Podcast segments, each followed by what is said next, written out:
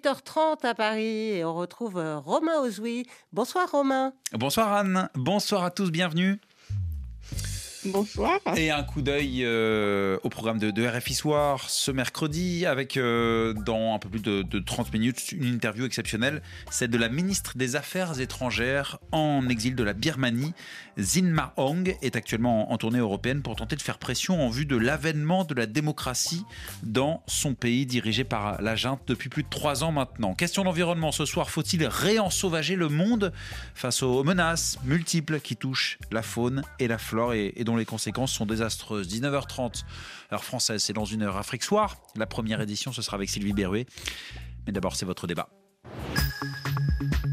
Le débat du jour. Romain Ozoui. Si vous voulez vraiment battre Poutine, vous devez vous réveiller. Vous l'avez entendu sur RFI cet appel lancé par la veuve d'Alexei Navalny. C'était ce mercredi devant le Parlement européen de Strasbourg. Yulia Navalnya qui a décidé tout simplement de reprendre le flambeau de son mari, opposant numéro un au président russe, est décédé le 16 février dernier dans une prison de Sibérie. Notre question ce soir, la Russie craint-elle une opposition? En d'autres mots, est-ce que la mort de Navalny a éteint ce qui restait de la contestation à l'égard de Vladimir Poutine? Ou bien est-ce qu'au contraire, elle l'a galvanisé Quel est l'état de l'opinion publique russe sur ce sujet? C'est toujours difficile à savoir. Quelle action peut être menée depuis l'étranger Soyez les bienvenus dans le débat du jour. RFI. Et pour répondre à ces questions, nos trois invités ce soir à mes côtés en studio, Françoise Dossé, bonsoir. Bonsoir. Vous êtes directrice d'études à l'EHESS, qui est l'école des hautes études en sciences sociales, autrice du livre Être opposant dans la Russie de Vladimir Poutine. Face à vous, Olga Prokopieva, bonsoir. Bonsoir. Vous êtes présidente et porte-parole de l'association Russie Liberté, qui est une euh, association française de défense des droits humains en Russie. Notre troisième invité est en ligne avec nous, Galia Ackerman, bonsoir. Bonsoir. Journaliste, rédactrice en chef du média en ligne Desk Russie et autrice du livre noir de Vladimir Poutine. Merci à vous trois d'avoir accepté euh, l'invitation du débat du jour sur, euh, sur RFI. Alors d'abord, qu'est-ce que l'opposition russe? Première grande question pour camper le décor. Euh, Françoise Dossé, parce qu'il y a une opposition russe qui est représentée au, au Parlement. On parle d'opposition systémique. Et d'abord, qu'est-ce qu'elle vaut? Et puis, que vaut l'autre opposition? Qui était notamment incarné par, par Alexei Navalny, et euh, que l'on retrouve aujourd'hui à travers certaines figures. Beaucoup vivent en exil et beaucoup sont emprisonnés en Russie. Alors, ce qu'il faut d'abord euh, euh, dire, c'est qu'on est à quelques semaines là, du, scrutin présidentiel, de l'élection présidentielle, scrutin qui est complètement verrouillé, hmm. joué d'avance, disons. Et il n'y a plus réellement d'opposition institutionnelle en Russie, en fait, déjà depuis plusieurs années, puisque tous les partis d'opposition réelle hein, ont été euh, euh, liquidés euh, à tour de rôle. Donc en fait, depuis 2003, il n'y a plus d'opposants réels siégeant à la Douma, au Parlement en Russie. Mais donc l'opposition, en, quoi est-ce qu'elle n'est pas réelle si elle est... Il y a trois partis d'opposition officiellement. Oui, tout à fait. L'opposition dans le système, qui est en fait une opposition loyale à Vladimir Poutine. Donc en fait, qui, entoure le président, mais qui ne, qui ne joue pas son rôle d'opposition ou du critique du régime. Donc cette, voilà, toutes les formes d'opposition critique qui voilà s'opposaient au, euh, au, régime actuel ont été euh, liquidés. Et pourtant, et c'est le paradoxe, euh, le, régime réprime de plus en plus. Donc pourquoi, alors qu'il maîtrise tous les rouages, que la Douma est complètement verrouillée, qu'il n'y a plus de médias d'opposition, que les associations euh, ont été euh, liquidées à tour de rôle, les associations indépendantes, pourquoi réprimer toujours et toujours plus et de façon de plus en plus cruelle Et c'est ce qu'on a vu là avec l'assassinat d'Alexei Navalny, qui a quand même été voilà, tentative d'empoisonnement, deux ans en prison dans des conditions dramatiques, qui se solde par son décès. et en plus un, oui, un, pouvoir de plus en plus cruel. On l'a bien vu là, le refus de restituer le corps à la famille, euh, les obstacles maintenant pour organiser les obsèques qui devraient avoir lieu euh, après-demain. Donc au fond, alors qu'il maîtrise tous les rouages, pourquoi réprimer? Est-ce que c'est pas une forme, au fond, de voilà de, de, nervosité euh, d'un pouvoir qui sent peut-être aussi que cette société n'est pas aussi ah. loyale et aussi soumise qu'il voudrait le faire croire Donc la balle serait peut-être dans le camp davantage que de l'opposition qui n'a pas d'existence, vous nous le dites en Russie, plutôt de l'opinion de la population de l'opinion. Alors là aussi, c'est très compliqué. On a du mal à savoir ce qui se joue dans l'opinion russe, hein, puisqu'il n'y a plus de canaux pour euh, mesurer l'opinion publique. Les instituts de sondage sont euh, là aussi euh, empêchés de travailler. on a quelques études très intéressantes qui montrent surtout qu'une grande partie de la population est complètement attentiste, en fait. C'est-à-dire qu'il y a une très petite minorité qui est archi belliciste et complètement engagée dans la guerre une petite minorité qui reste, qui essaye de rester active et de défendre, euh, voilà, de lutter contre la guerre et le pouvoir. Et l'essentiel de, de, la population, quand même, serait plutôt dans l'attente. C'est-à-dire qu'on ne voit pas de manifestations enthousiastes pour la guerre ou de manifestations enthousiastes pour Vladimir Poutine. Plutôt, les gens attendent en se disant, voilà, dans quel sens ça va tourner, qu'est-ce qu'on peut faire, est-ce qu'on peut encore agir? Et donc la question, c'est comment toucher cette voilà, mm. cette grande majorité de la population qui, qui, qui, qui est inquiète et qui ne sait pas très bien comment se, se, situer. Et on va évidemment évoquer le, le rôle de la population russe euh, dans la construction, l'avènement éventuellement de cette, cette opposition. Euh, Olga Prokopieva, j'aimerais vous entendre sur le décès d'Alexei Navalny euh, il y a donc 12 jours hein, dans une colonie pénitentiaire de, de l'Arctique. un soudain malaise selon les autorités. Évidemment, c'est Vladimir Poutine qui est montré du doigt. Vous, ça vous inspire quoi le décès de l'opposant numéro un. Pour nous, il n'y a aucun doute que c'est un assassinat, euh, mm. parce que le décès, euh, quelles qu'en soient les causes directes, a été provoqué par le régime, puisque, comme euh, l'expliquait Françoise, il a été détenu dans des conditions atroces, en plus empoisonné avant. Et pourquoi Navalny? Parce qu'il était un des vrais leaders d'une vraie opposition qui existait malgré les étouffements constants et le bâillonnement constant par le régime, qui existait tout de même en Russie de manière manière euh, euh, plutôt euh, souterraine, très cryptée, très cachée, mais qui s'organisait, qui organisait des campagnes, qui déployait des affiches, des tags, etc. Mais ça avait un impact pour ces actions? Bien sûr qu'elles avaient un impact, sinon le régime ne les combattrait pas hmm. autant. Et si on parle des élections, des pseudo-élections qui vont arriver en Russie le 17 ah, mars, il y avait un candidat avec une position anti-guerre, Nadejdin, et qui, même avant d'avoir commencé sa campagne, avait déjà recueilli, selon certains sondages d'opinion russe, 16% euh, des voix possibles. Euh, là, je fais référence à, Extreme Scan, un des euh, instituts de sondage nouveaux qui est né depuis l'invasion massive de l'Ukraine et qui fait des analyses assez poussées. Et ce qui montre que une aspiration pour euh, la paix, pour la fin de la guerre au sein de, la population. Et justement, euh, du fait que le régime a très peur de réveiller ses esprits, en voyant à quel point ils sont prêts à se mobiliser lorsqu'ils ont devant eux un candidat anti-guerre, euh, il, étouffe, il interdit. le régime a tout fait pour empêcher Boris Nadezhdin de continuer sa, sa campagne, de se présenter pour les élections présidentielles à venir.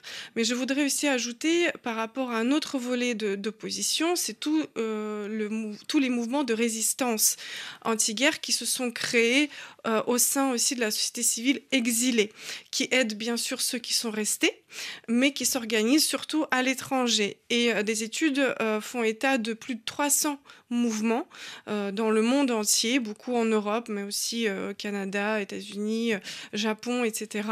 Et ces mouvements-là, donc ils ont pour certains des leaders, mais pour certains, ils n'en ont pas du tout. Euh, il y a bien sûr le comité anti-guerre où il y a Khodorkovsky et d'autres, mais il y a aussi des mouvements de terrain, comme on les appelle, euh, grassroots euh, movements, et qui s'organisent en coalition. Nous, on fait partie de plusieurs coalitions de ce genre, comme Free Russians Global ou la plateforme des initiatives anti-guerre et, civiles.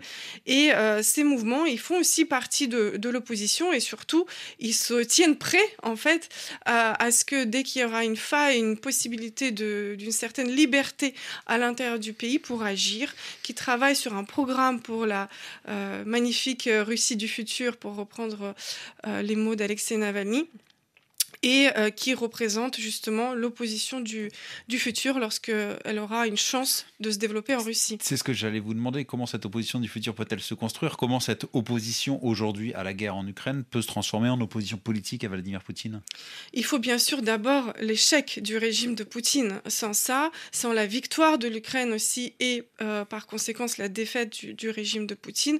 Et pour le moment, on ne voit pas de possibilité de développement d'une société civile en, en Russie, d'une opposition en Russie parce que tout est tellement mmh. euh, bâillonné, tout est tellement sous contrôle, euh, tellement d'argent est mis dans les forces d'ordre pour réprimer même ceux qui arrivent déposer une fleur au monument de Navalny. Yulia Navalny, dans son discours d'aujourd'hui, disait qu'elle ne, elle ne sait même pas si les gens pourront se rendre aux obsèques parce qu'on a vu que... Qui auront lieu vendredi, on l'a appris aujourd'hui.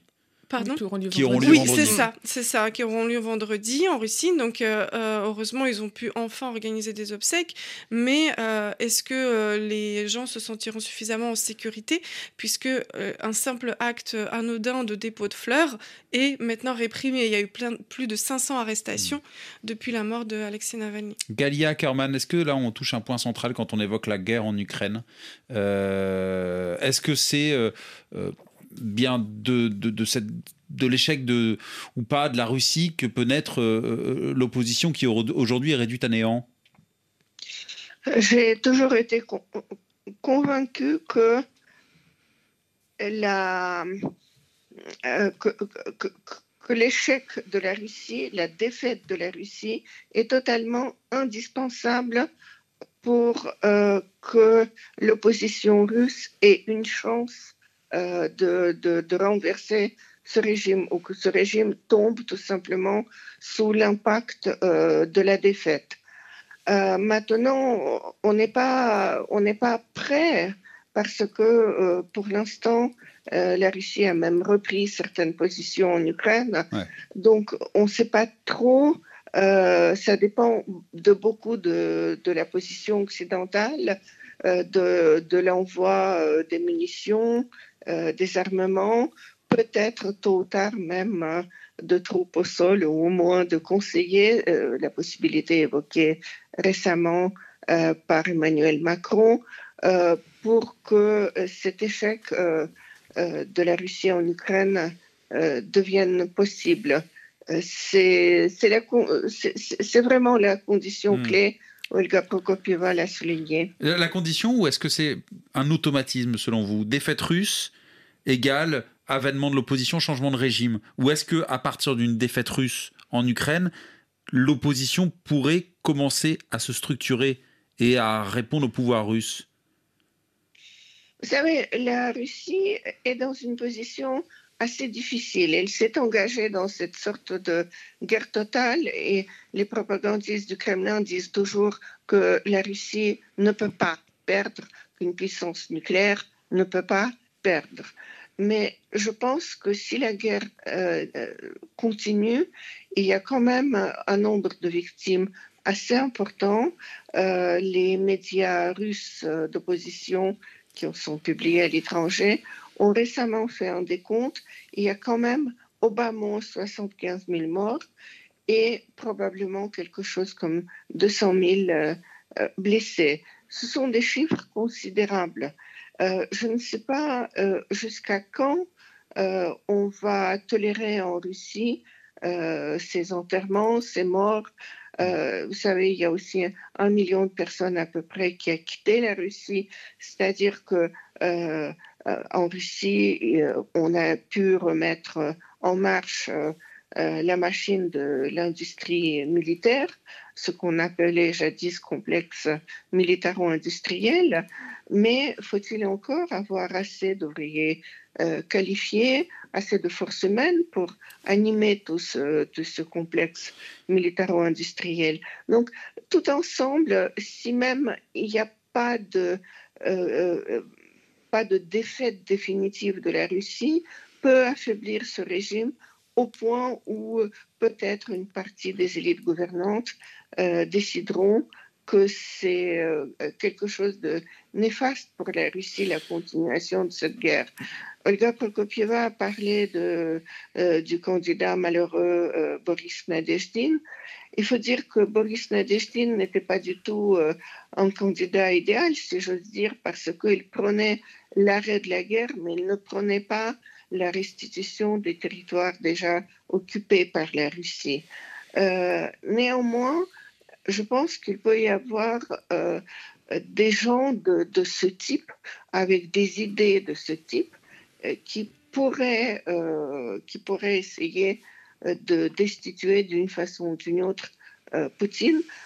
Et ce que disait Nadjestine, c'est totalement vrai que cette opération militaire spéciale, comme on l'appelle, nuit gravement à l'économie et à la démographie russe. Hmm. Euh, donc, voilà, euh, je, je, pense que la défaite totale de la Russie est peut-être loin, mais il peut se produire un affaiblissement du régime Poutine s'il n'y a pas euh, de victoire forte des forces russes, et je pense qu'il n'y en aura pas. Combien de temps les Russes peuvent-ils tenir? C'est intéressant cette question posée par Galia Karman, Françoise Dossé. Ça, de, de, à travers cette question, il y a, il y a l'avenir de Vladimir Poutine et l'alternance je ne sais pas s'il y a un mot qui est possible, mais en tout cas le changement de régime en Russie. Oui, euh, en fait, je vais revenir un peu sur ce qui, ce qui vient d'être dit, ce qu'on vient de discuter, c'est-à-dire qu'effectivement, je pense que la, euh, la défaite de la Russie euh, en Ukraine est un préalable pour un changement de régime à Moscou. C'est-à-dire qu'on voit bien que les deux sont, sont corrélés, que ce pouvoir en fait de Vladimir Poutine s'est construit dans la guerre en fait depuis l'arrivée au pouvoir de Vladimir Poutine depuis 99, la première, enfin la deuxième guerre de Tchétchénie, quand il a relancé les hostilités en Tchétchénie, puis ensuite on a eu la guerre en Géorgie, euh, euh, voilà, différentes interventions dans les, points chauds, etc. Euh, la guerre en Syrie. Donc on voit bien que ce régime aussi se construit dans et, par la guerre, et c'est la guerre aussi qui vient justifier le musellement des oppositions, le, fait de traiter de, de de l'étranger toute personne qui est en, désaccord avec le pouvoir. Donc on voit bien ce, rôle de la, voilà, de la guerre dans la, dans la, construction de ce régime politique.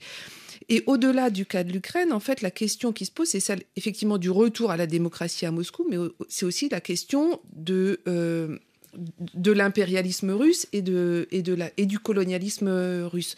Donc on parle beaucoup là des euh, élites euh, et de l'opposition à Moscou. Je pense qu'il faut regarder aussi ce qui se passe peut-être dans d'autres régions de Russie, euh, des régions qui sont dites nationales avec des fortes minorités, voilà, des minorités ethniques importantes et qui payent actuellement un très lourd tribut à la guerre. C'est-à-dire qu'on voit bien que ce hmm. sont ces les soldats sont surtout recrutés dans des voilà dans, dans, des régions ethniques en euh, chez les Kalmouks, etc. Enfin, et des régions en plus qui sont très pauvres économiquement et où le pouvoir en fait euh, prend les hommes et donne en compensation euh, voilà, de, l'argent. Mais est-ce que ce système en fait, est-ce que voilà cette, cette question nationale aussi ne va pas à un moment se réveiller en Russie pour voilà pour venir affaiblir le hmm. pouvoir et remettre en cause la domination de Moscou? Le débat du jour sur RFI. Romain Ozoui. La Russie craint-elle une opposition? La question qu'on pose ce soir, 12 jours après euh, euh, la mort d'Alexei Navalny, l'opposant euh, numéro 1 à Vladimir Poutine. Et alors que la date de ses funérailles a été annoncée aujourd'hui, ce sera vendredi à Moscou. mes trois invités, Françoise Dossé, que l'on vient d'entendre, directrice d'études à l'EHESS, l'école des hautes études en sciences sociales, autrice du livre Être opposant dans la Russie de Vladimir Poutine. Olga Prokopieva, présidente et porte-parole de l'association Russie Liberté, association française de défense des droits humains en Russie. Et puis Galia Ackerman, journaliste rédactrice en chef du média en ligne Desk Russie, co-autrice du livre noir de Vladimir Poutine. Alors dans la première partie de ce débat, on a on a dit finalement que l'avenir de, Vladimir Poutine était, suspendu à la guerre actuellement euh, en Ukraine, car l'opposition, eh bien, le Kremlin l'avait réduite à néant. Cependant, il y a une voix qui se fait de plus en plus entendre, et depuis la mort de son mari, c'est celle de la veuve d'Alexei Navalny, euh, Yulia Navalnya. On va l'écouter, c'était quatre jours après, après la mort d'Alexei Navalny. Euh, Yulia Navalnya publie un, message vidéo dans lequel elle annonçait eh bien, qu'elle reprenait le flambeau d'Alexei Navalny. On l'écoute. En tuant Alexei, Poutine a tué la moitié de moi-même, la moitié de mon cœur et la moitié de mon âme. Mais il me reste l'autre moitié, et elle me dit que je n'ai pas le droit d'abandonner. Je poursuivrai le combat d'Alexei Navalny. Je continuerai à me battre pour notre pays. Et je vous appelle à vous tenir à mes côtés, à ne pas seulement partager le chagrin et la douleur infinie qui se sont emparés de nous et ne nous lâcheront pas. Je vous demande de partager avec moi la rage, la fureur, la colère, la haine pour ceux qui ont osé tuer notre avenir. Alors, parallèlement à, l'enjeu évidemment de l'avenir de la guerre en Ukraine, est-ce qu'il y a une opposition qui peut renaître de ses cendres euh, après la, mort d'Alexei Navalny? Euh, quand je posais cette question, est-ce que finalement la mort de Navalny peut galvaniser l'opposition? Est-ce que euh, Yulia Navalnya, qui entend reprendre le flambeau, peut être aujourd'hui une nouvelle figure politique de l'opposition russe? Elle était devant le Parlement européen aujourd'hui. Vous en pensez quoi, Olga Prokopieva sans aucun doute, Yulia Navalnaya euh, semble avoir repris euh, les choses de manière extrêmement euh, courageuse et ce seulement quelques jours après l'assassinat de son, de son époux. Donc ça montre à quel point elle est décidée, à quel point elle est forte aussi moralement. Et on, on, a besoin d'elle et l'opposition russe a besoin, a besoin d'elle parce qu'il y a peu de leaders aussi forts, charismatiques et qui fédèrent autant que le mouvement entier de Navalny, parce que derrière la personne de Navalny, il y a tout un mouvement et qui jusqu'à maintenant encore avait beaucoup de soutien euh, en Russie et ailleurs. Et, mais Yulia Navalnaya, comme, comme toutes, euh, tous les mouvements de, des forces démocratiques russes, ont besoin de, de soutien à l'étranger. Et vous parlez tout à l'heure de comment euh, réussir et comment affaiblir le régime poutinien. Là-dessus, il y a, y a plusieurs choses primordiales. Bien sûr, continuer à soutenir euh, l'Ukraine et soutenir de manière toujours plus, plus forte et, et ferme, euh, comme Emmanuel Macron l'a annoncé récemment, mais aussi euh, continuer à, à, améliorer les sanctions, parce que même si aujourd'hui le résultat mm. semble peu efficace, c'est parce qu'il y a énormément de contournements de ces sanctions et il faut les vraiment euh, traquer tous ceux qui organisent le contournement de ces sanctions, y compris en France et en Europe. Mmh.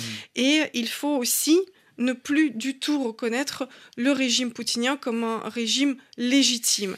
Et Yulia Navalnaya, dans son discours d'aujourd'hui, parlait d'un groupement criminel et mafieux. Hmm. Elle ne parle pas du tout euh, de Poutine en tant que président de la Fédération de Russie. Et euh, là-dessus, nous avons lancé ensemble avec les forces démocratiques euh, russes diverses et variées une pétition qui s'appelle Poutine illégitime. Vous pouvez la trouver sur notre site internet qui demande à ce que les pays démocratiques déclare Poutine illégitime après les élections du 17 mars. Elle a déjà été soutenue par un grand nombre euh, de députés d'eurodéputés, dont euh, pour la France Raphaël Glucksmann, Bernard Guetta et euh, le maire adjoint de Paris l'a déjà signé. Et nous invitons aussi tous vos auditeurs à signer cette pétition. Françoise Dossé, vous en pensez quoi, vous, de cette stratégie de, de Yulia Navalnaya qui effectivement voilà, lance des appels euh, à l'étranger, qui était aujourd'hui au Parlement européen. Est-ce que c'est -ce une stratégie différente de, des actions que menait son mari? Alors, bon, je pense qu'elle est dans la continuité des actions de son mari. Elle l'a beaucoup soutenu euh, tout au long de, son action euh, politique depuis 20 ans. Elle était toujours derrière lui pour, pour euh, soutenir euh, son action. Mais je crois que ce qui est important, ce qui vient d'être dit, c'est que c'est aussi tout le mouvement Navalny. C'est-à-dire qu'il y avait euh, Navalny avait créé cette fondation qui s'appelait la Fondation de lutte contre la corruption, qui ne peut plus exister en Russie, mais qui est, qui est un réseau en fait d'activistes. Et en fait, il faut autour de, Yulia Navalnaya, il faut penser cette équipe complète, ce réseau qui est aussi très présent dans la province russe, hein, puisque Alexei Navalny avait créé des filiales de son mouvement dans beaucoup de de régions russes. Et c'est comme ça aussi qu'il a socialisé à la politique beaucoup de jeunes, en fait, euh, en organisant des manifestations, en publiant des vidéos à charge contre la corruption du régime. Il a joué un rôle vraiment important de euh, d'intéressement des jeunes à la politique en Russie. Et ça, même si les mm. jeunes actuellement ne peuvent plus s'exprimer en Russie, ils ont quand même acquis une forme d'esprit critique euh, par l'intermédiaire de, voilà, de, de, Navalny et de sa fondation, qui, qui est quand même une, voilà, c'est des petites graines semées qui peut-être un jour pourront, voilà. Malgré tout, ça reste que des petites graines. Il n'y a rien de plus qui peut être mené depuis la Russie, même depuis euh, euh, l'étranger où se trouve une grande partie de l'opposition. Oui, mais là, il y a un enjeu, je pense, qui est aussi très important en ce moment, c'est l'enjeu numérique et la question de la communication avec la Russie. Euh, dans l'équipe, en fait, autour d'Alexei Navalny, il y a d'excellents spécialistes du numérique. Et en fait, là, l'inquiétude qui qui pèse très fortement, c'est celle de euh, ce qu'on appelle la souverainisation du RUNET, c'est-à-dire le, le, fait que l'Internet russe devienne autonome de l'Internet mondial et se coupe en fait des réseaux euh, de communication euh, internationaux. Hmm. Donc là, il y a tout un, un, enjeu sur le numérique qui est très fort. Et autour de Navalny, donc les, les, experts qui travaillaient autour de lui sur le numérique essayent de relayer en permanence l'usage de VPN, l'usage de solutions de contournement pour que en fait cette les gens en Russie, les citoyens en Russie, ne hmm. soient pas privés de tout accès à la circulation voilà, d'informations internationales. Et je pense qu'il y a un gros effort effectivement de soutien à ces savoirs, même techniques, parce que c'est des gens qui connaissent l'Internet russe de l'intérieur et qu'il faut absolument soutenir dans, ce type hmm. d'initiative très importante. D'une manière générale, le rôle de l'opinion publique, Galia Kerman, je vous pose la question, est-ce qu'il est crucial euh, en vue d'un changement de régime en, Russie Simplement, est-ce que euh, la population peut faire tomber Vladimir Poutine? Alors, on entendait les inquiétudes de Olga Prokopieva deux jours des funérailles euh, d'Alexei Navalny. Est-ce qu'il ne va pas y avoir trop de monde? Est-ce qu'il ne va pas y avoir des arrestations? Il y a eu, vous le disiez, plusieurs centaines d'arrestations depuis la mort d'Alexei Navalny. Vous en pensez quoi, Galia Ackerman, de ce, de ce rôle? Jusqu'où peut aller le rôle de l'opinion publique russe? Je pense que bien, bien sûr, le rôle de l'opinion publique euh, est très important, euh, mais vous savez, euh, je pense que c'était comme à la fin de l'époque soviétique. À la fin de l'époque soviétique, il y a eu bien sûr d'une part des dissidents, ensuite quand le pouvoir sous Gorbatchev s'est relâché, a permis beaucoup plus de liberté, il y a eu une levée de toutes sortes euh, d'activités, les, révélations euh, sur le régime, les révélations sur l'histoire euh, soviétique réelle, etc., etc. Mais in fine, ce n'est pas le peuple qui a fait tomber l'Union soviétique, c'était des élites. Et je pense que ce qui va se produire euh, dans l'avenir, j'espère euh, dans l'avenir proche et pas très lointain, c'est que ce sont les élites, euh, une partie des élites hmm. gouvernantes, peut-être le second échelon, en quelque sorte, des élites, qui trouvera que la situation dans laquelle se trouve la Russie, qui plonge non seulement dans une guerre impérialiste, mais aussi dans l'obscurantisme pur et simple à l'intérieur, que ce n'est pas, euh, ce n'est pas la voie euh, de l'avenir, hmm. c'est la plongée dans le passé.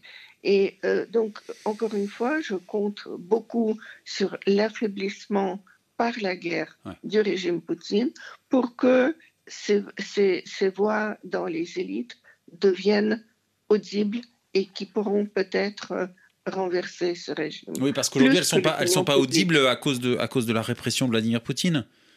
Bah, bien sûr, tout le monde a peur de Poutine. Mm. Vous savez, c'est ce qu'on recueille euh, comme écho de ces élites gouvernantes. Vous savez, il n'y avait pas seulement la mort des, opposants comme Alexei Navalny, il y a eu aussi des morts euh, extrêmement suspectes parmi les oligarques, etc. Euh, il y avait aussi une tentative, euh, bon, c'est n'est pas un personnage recommandable, Evgeny Prigogine, mais quand il a Oui, l'ex-patron de Wagner voilà, il a essayé quand même à, un moment donné de, se révolter, il l'a payé de sa vie. C'est-à-dire que euh, il paraît que Poutine, qui est de plus en plus plongé dans une vraie paranoïa, euh, n'est pas aimé par son entourage, mais il est craint par son entourage. Cela ressemble assez les dernières années de la vie de Staline. Et je pense que euh, il peut y avoir aussi, si cette paranoïa progresse et s'il voit de plus en plus euh, dans des gens autour de lui des ennemis euh, ou des adversaires potentiels, ça peut provoquer aussi une réaction de la part de ces élites qui, pour ne pas être éliminées, peut-être décideront d'éliminer hmm. Poutine, si on met les choses simplement. Hmm. Eh la question ce soir, c'était est-ce que la, Russie craint, craint, une opposition? Eh bien oui, euh, pour trois raisons. Euh, si je dois résumer un petit peu, euh, parce qu'on approche déjà à la fin de ce débat en raison de la possible mobilisation des élites, comme nous le dit euh, Galia Ackerman, à travers évidemment l'opinion publique. Cette guerre en Ukraine, qui évidemment est, cruciale, euh, et une défaite de, Vladimir Poutine pourrait voir euh, émerger une opposition en Russie, et puis cette opposition qui malgré tout avance à petits pas, pour reprendre vos mots, Françoise Dossé, et notamment incarnée par Yulia Navalnaya, la, veuve d'Alexei Navalny. Merci beaucoup à vous trois, Galia Ackerman, merci, journaliste, rédactrice en chef du média en ligne Desk Russie. merci Françoise Dossé, directrice d'études études à l'EHESS, l'école des hautes études en sciences sociales. Et merci à Olga Prokopieva, présidente porte-parole de l'organisation Russie Liberté. Florence Ponce, merci. Merci à vous trois. Merci Florence Ponce à la préparation de ce débat. Laurent Philippot à sa réalisation.